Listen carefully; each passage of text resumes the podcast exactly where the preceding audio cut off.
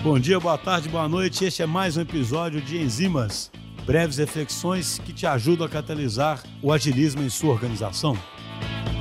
Olá, como vai vocês? Tudo bem? Espero que estejam todas e todos muito bem. Meu nome é André Cruz, eu sou Head de Cultura e Comunicação do Inovabra, o ecossistema de inovação do Banco Bradesco.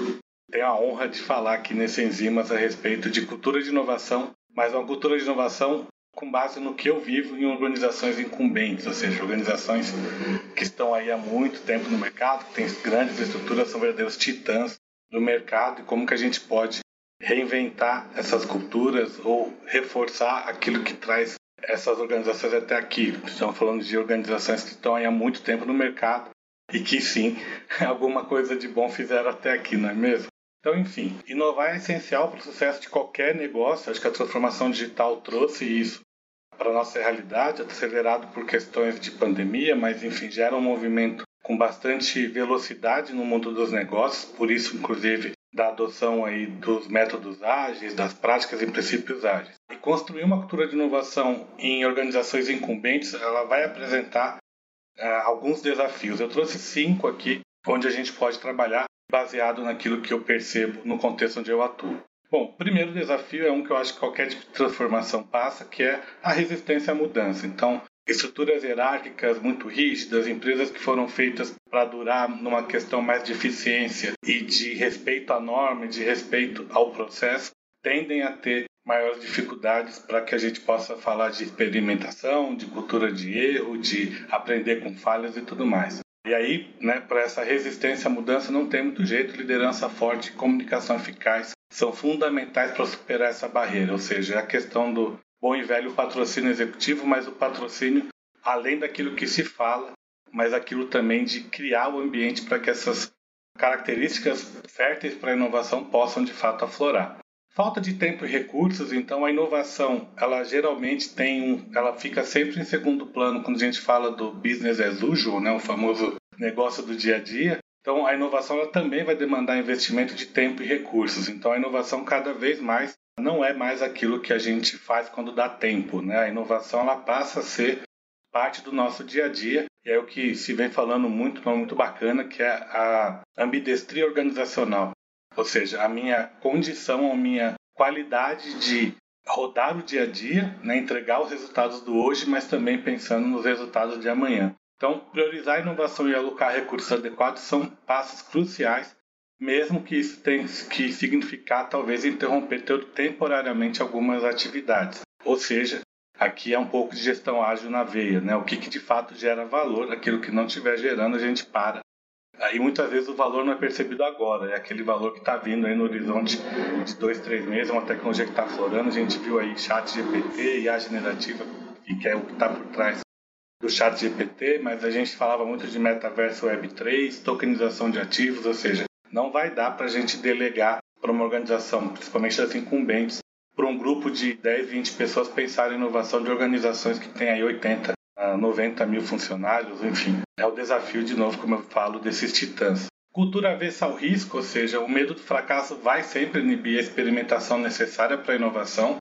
Então, existe uma charge muito interessante que é um grupo de pessoas tentando vender uma inovação para o seu CEO e o CEO pergunta se, bom, eu estou pouco preocupado com essa inovação, alguém já fez algo igual? Ou seja, isso provavelmente é algo que todo mundo que trabalha com inovação já deve ter ouvido que é, ok, mas se alguém já fez igual, provavelmente então eu estou fazendo uma boa cópia, não estou mais inovando. A inovação ela tem essa questão do risco e da incerteza. Eu estou pedindo um investimento para algo que eu vou experimentar e não para algo que eu vou, de fato, ter todas as certezas do mundo que aquilo vai me gerar um resultado positivo.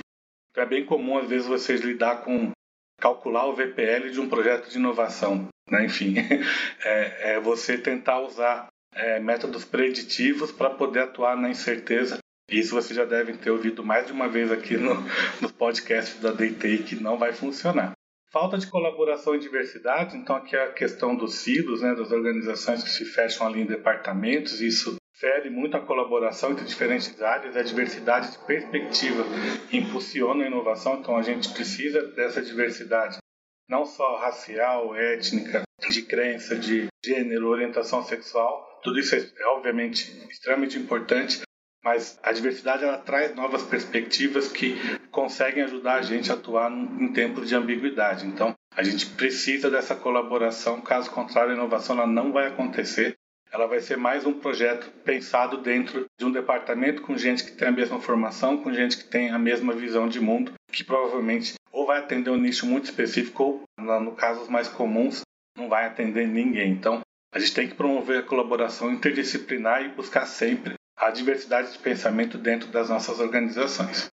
E um, um, caso, um desafio que é um pouco mais prático, isso aqui para quem gosta do, da turma do framework, da metodologia, é falta de um processo estruturado. Se fala muito de como inovar, de como fazer, mas as organizações não têm lá um processo, um jeito delas de fazer.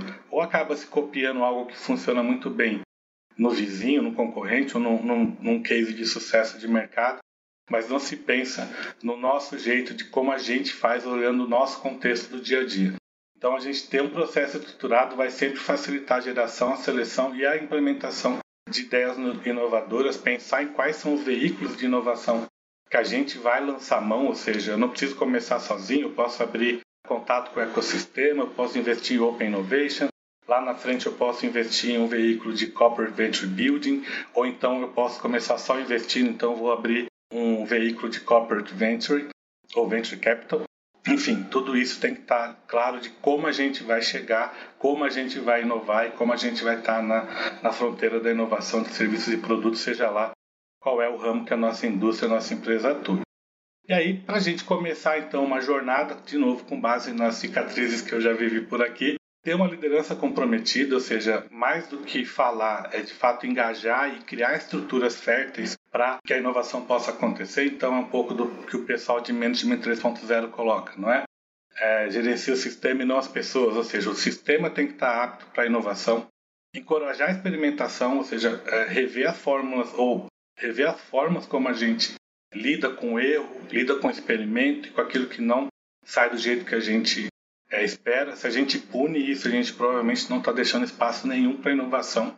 Quando a gente fala de um ambiente que valoriza a experimentação e aprender com o erro, a gente não está falando aqui de erros que possam comprometer a estrutura da organização, a imagem, a reputação. A gente está falando de erros controlados de novos produtos e serviços. A gente não está falando aqui de negligência. Promover a colaboração, então incentivar cada vez mais as squads, os times multidisciplinares, para que a gente possa fomentar a troca de conhecimento e a interdisciplinaridade entre as equipes, estabelecer processos de inovação e veículos de inovação, ou seja, vai ser inovação fechada, vai ser caixa de ideias, como é que vai ser esse processo, ou seja, a gente não pode começar fazendo inovação porque é legal, a gente tem que fazer inovação porque isso suporta a nossa relevância, a nossa memória de clientes, ou seja, isso inovação é importante para que a gente possa se manter relevante no mercado. Então, quando a gente supera esses desafios que eu acabei de colocar aqui de maneira muito resumida, a gente consegue, na minha visão, estar é, tá um pouco mais preparado para construir uma cultura de inovação poderosa que vai impulsionar o sucesso da organização. E para fechar, queria fazer uma colocar uma frase aqui do Yuval Harari que fala que o, a, a luta do século 21 é contra a irrelevância, ou seja, tanto profissionais quanto empresas lutam para que, que a gente não se para que a gente não fique irrelevante no mercado nas nossas profissões. Eu acho que a inovação, do ponto de vista organizacional das empresas, é importante para isso, mas também essa reinvenção, inovar quanto profissional, também vai ajudar a gente nessa luta contra a tão temida irrelevância, segundo Yuval Harari, e eu confesso que eu concordo com ele. Então, muito obrigado, foi um prazer estar aqui com vocês. Eu espero que vocês tenham gostado dessa participação. A gente se vê, um grande abraço.